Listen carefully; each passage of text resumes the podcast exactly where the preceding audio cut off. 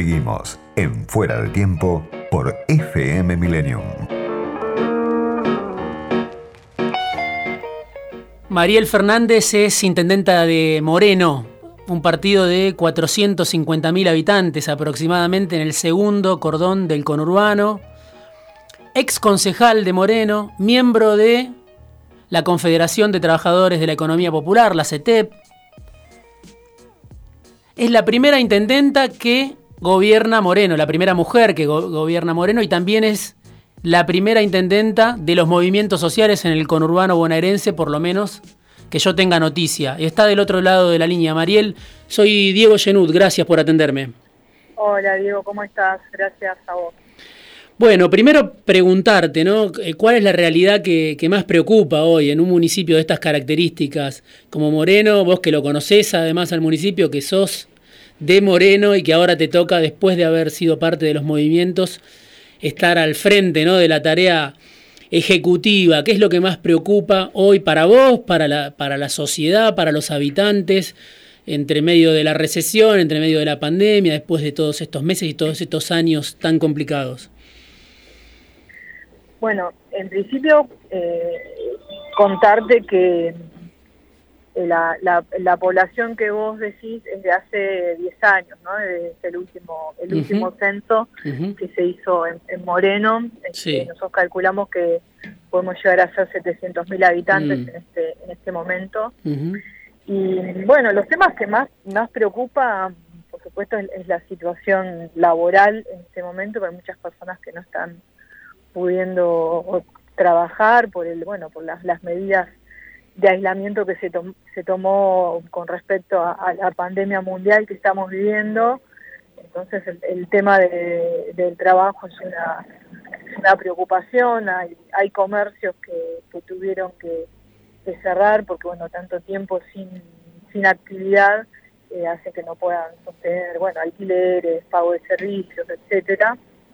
Eh, nosotros organizamos desde el comienzo de la pandemia y desde las políticas de, aislamiento que, dictó nuestro presidente, este, empezamos a organizar inmediatamente un, comité centralizado donde estaba el Estado más todos los actores de la comunidad eh, y después hicimos comités descentralizados, uno por localidad, Moreno son seis localidades en total, y desde ahí empezamos a organizar todos los temas preocupantes siempre digo que a mí lo que más me preocupaba era el tema alimentario, porque bueno, las personas no estaban pudiendo, pudiendo trabajar. Eh, así que bueno, se organizaron infinidad de, ollas populares y, operativos de rastreo de COVID en barrios, que seguimos sosteniendo entre tres y cuatro operativos por día, porque bueno, en un, municipio como Moreno, que eh, tan, tan empobrecido, tan eh, retrasado en infraestructura con respecto a otros municipios, eh, el tema de la pandemia es algo que nos preocupaba, nos preocupaba mucho. Así que hicimos mucho hincapié en, lo, en lo preventivo y todo lo, que tiene que ver con operativos de, rastreo, que es lo que hace que puedas tener un control mayor del virus. Sí, eh, leí alguna entrevista que te hacían, vos decías incluso antes de la pandemia, eh, bueno, Moreno es un partido de 187 metros cuadrados, kilómetros cuadrados, un solo hospital. ¿No? ¿Cómo impacta la pandemia en, en un municipio que tiene casi la dimensión de, de la capital federal, no?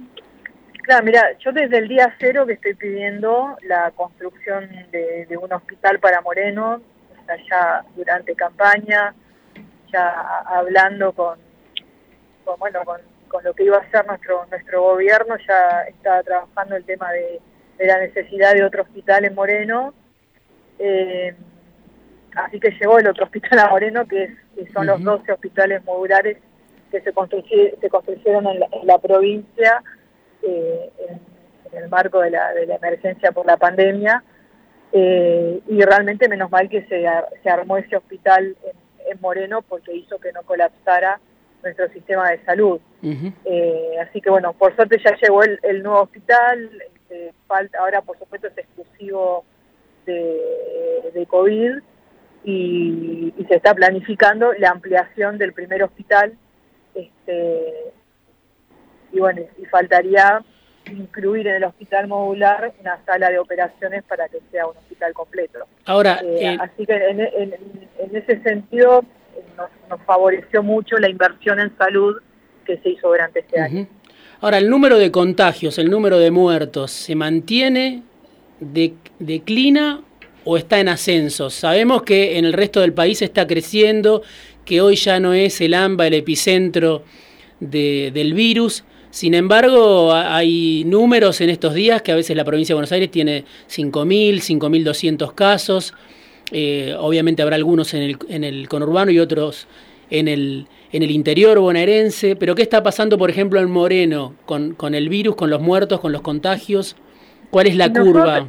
Y nosotros estamos en un término medio ahora, eh, eso es lo que nos, informa la, la provincia, porque los, los municipios que estamos en un término medio, eh, pues se podría habilitar en los últimos años de, secundaria, por ejemplo, se, pueda comenzar a tener eh, clases por ahí respetando protocolos y, supongo que no será con, todos los estudiantes juntos, pero empezar como a sociabilizar por lo menos en el último año es algo que estamos este, conversando a ver si es, si es posible, porque bueno, ya estamos terminando, es algo que hay que hablar con, con los gremios docentes también.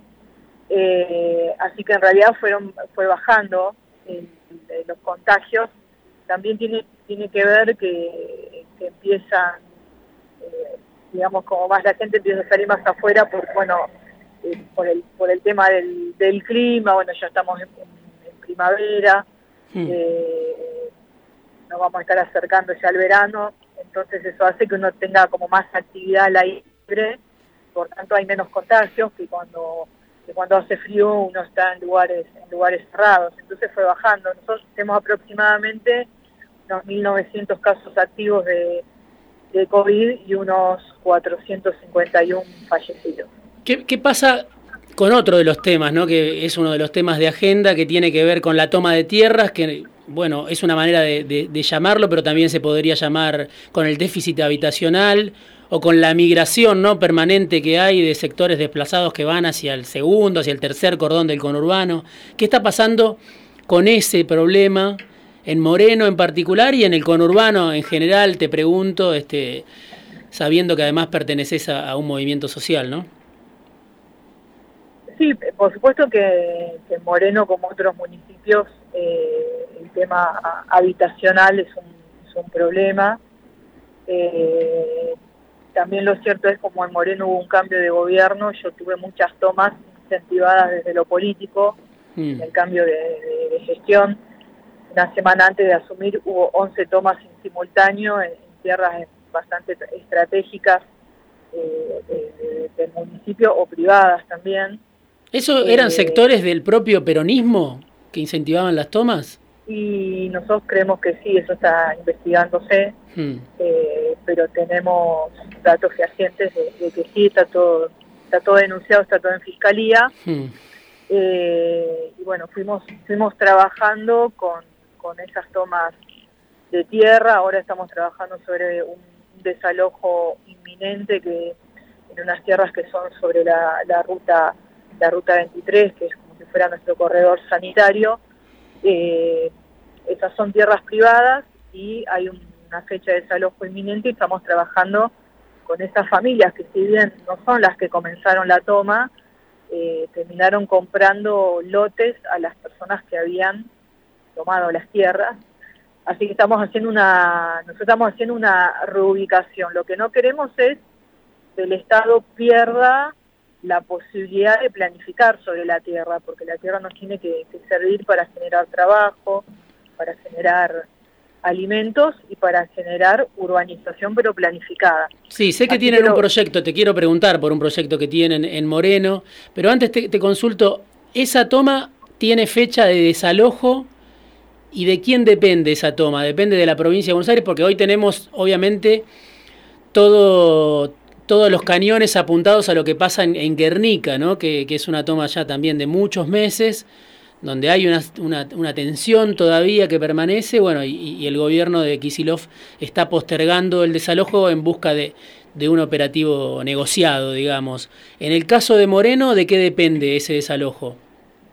No, el, desalojo es un desalojo, o sea, hay una denuncia hecha por el privado y la justicia ya puso una fecha para desalojar. Lo que nosotros estamos haciendo como municipio es eh, intervenir para tampoco dejar desamparadas a, las familias, porque bueno, la realidad es que la mayoría de las familias son de Moreno y tienen problemas habitacionales. Esa es una realidad, más allá de que los primeros que tomaron esto sucedió una semana antes de que yo asumiera, eh, los primeros que tomaron no son los que quedaron, pero lo cierto es que las familias que actualmente están en ese lugar necesitan. Nosotros lo que fuimos haciendo ya, vamos haciendo el segundo relevamiento, hicimos un relevamiento, un relevamiento apenas eh, asumimos al mes aproximadamente, para ver cuál era la situación de las familias que estaban en el lugar, y fuimos actualizando ese, ese relevamiento y empezamos a organizar la reubicación, cosa que cuando llegue el día del desalojo ya no, no haya familias en el lugar, sino que se haya resuelto antes de manera pacífica y respetando los, los derechos humanos.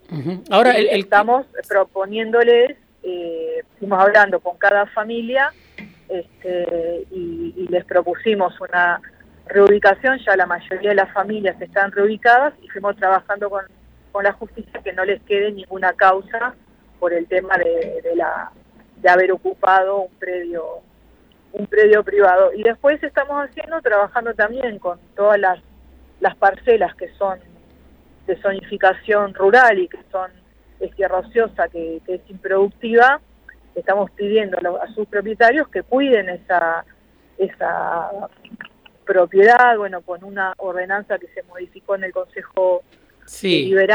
Hace 10 días, ¿no? se eh, votó, esto se llama parques agroecológicos, según Son ley. dos cosas las que se votaron. Ah, Una es la propuesta de los parques agroecológicos, donde nosotros sentamos al privado de tierra ociosa rural con productores, o productores rurales, eh, y, hacemos como una mediación para llegar a un acuerdo donde se arman consorcios, donde los productores alquilan la tierra, o sea, no es que se las tienen que dar en comodato gratuitamente, sino que los, productores alquilan la tierra a un precio un precio razonable, se hacen consorcios, por ejemplo, la primera que armamos son de 15 productores eh, en, una parcela rural de 72 hectáreas. O sea, ustedes contactan al dueño y lo ponen en, eh, en relación, en diálogo con este, productores rurales, el dueño de esa tierra ociosa que muchas veces puede ser ocupada, ¿no? Claro, claro. ¿Por qué? Porque el Estado no tiene por qué estar cuidando todo el tiempo la tierra del privado, porque imagínate, tierra ociosa de Moreno, con la cantidad de tomas históricas que hubo Moreno, eh, la pasamos, se desalentaron 120 intentos de tomas en Moreno, en zonas rurales que nosotros no queremos perder porque... Ahora, durante tu gestión. Con tantas, con tantas necesidades alimentarias, necesitamos que queden parcelas rurales para producir alimentos. Estos 120 intentos de tomas se sienta, son, al privado con los productores y se propone un consorcio de alquiler o con posibilidad de compra, de acuerdo al acuerdo que puedan llegar las las partes. Y estamos sentando a distintos privados con tierras ociosas, donde también el, el, municipio modifica una ordenanza donde se les pide que si no tienen el pasto corto, no lo tienen cercado, no tienen una vereda, no están cuidando su predio, se genere una vacancia donde el municipio decide qué se hace con esa tierra. Nosotros estamos dando la opción eh, para que no sean ocupadas, eh, le estamos dando la opción de ayudarlos a armar este consorcio con productores porque son de zonificación. Mariel, me estoy quedando sin tiempo, pero te pregunto, teniendo en cuenta esta experiencia de Moreno, e-, este intento de evitar las tomas, de poner en contacto a los dueños con los productores. ¿Cómo ves vos el debate que se da dentro del Frente de Todos, ¿no? que es un debate público donde incluso algunas voces del gobierno, desde Bernie hasta Sergio Massa, dicen, bueno, hay que avanzar con el desalojo, eh, los que ocupan son delincuentes. ¿Cómo ves ese debate que se da públicamente dentro del gobierno y del Frente de Todos? No, yo creo que hay una una necesidad objetiva que es habitacional y el Estado tiene que generar eh, loteo popular para que la gente pueda pagar en cuota. Moreno lo vamos a hacer como política municipal y de hecho ya hay programas provinciales y, nacionales que, ayudan a los municipios a organizar el tema de, lotes con, servicios. Así que lo que nosotros estamos trabajando en Moreno es ver dónde, en qué zonas eh, rurales, así como queremos que en algunas zonas rurales sigan permaneciendo como rurales y, sea para la producción de alimentos, hay zonas que ya están urbanizándose, que vamos a, trabajar también con esos propietarios para hacer un plan de lotes, para que la gente, pero un plan de lotes, de loteo popular, para que la gente pueda acceder a un lote en cuotas, porque de hecho lo que termina pasando es que la gente paga el lote. Sí. Eh, las pero no gana, no gana el debate, no gana el debate la línea más dura, digamos, muchas veces dentro del frente de todos, diciendo, bueno, esto es un delito. Lo que pasa es que objetivamente para la justicia, ahora no, eh, o sea, porque la gente no vive como vive colgada en el aire. Hmm. Entonces, lo, lo que yo creo que la salida para mí es eh, es un plan de lotes porque, te vuelvo a reiterar, la gente paga, paga algo irregular, pero termina termina pagando. Nosotros lo que estamos haciendo en, el, en este desarrollo inminente, que es el en el barrio La Viviana, donde estamos relocalizando las, las familias, muchas de esas familias llegaron a pagar ellos 100 mil pesos, 50 mil pesos, hasta algunas llegaron a pagar 300 mil pesos. O sea, quiero decir que si la gente tuviera acceso a, poder dar un, anticipo y la posibilidad de pagar en cuotas, lo haría. El tema, el tema es que no hay propuesta de loteo popular. Vos tenés que contar, por ejemplo, en Moreno, para acceder a un lote, mínimo 500 mil pesos. Las familias no tienen, las familias más humildes no tienen 500 mil pesos y terminan tomando tierra. Pero bueno, es responsabilidad del Estado, es responsabilidad mía, en este caso la que soy intendenta de Moreno, de hacer esa planificación, lo que tiene que quedar para producción de alimentos, lo que tiene que quedar para loteo popular, lo que tiene que seguir quedando para desarrollo de, de industrial. Mariel, se escucha bastante mal, pero estábamos ya llegando al final de la conversación. Te agradezco muchísimo. Pero seguimos charlando en cualquier momento. Retomamos la conversación. Mariel Fernández, la intendenta de Moreno.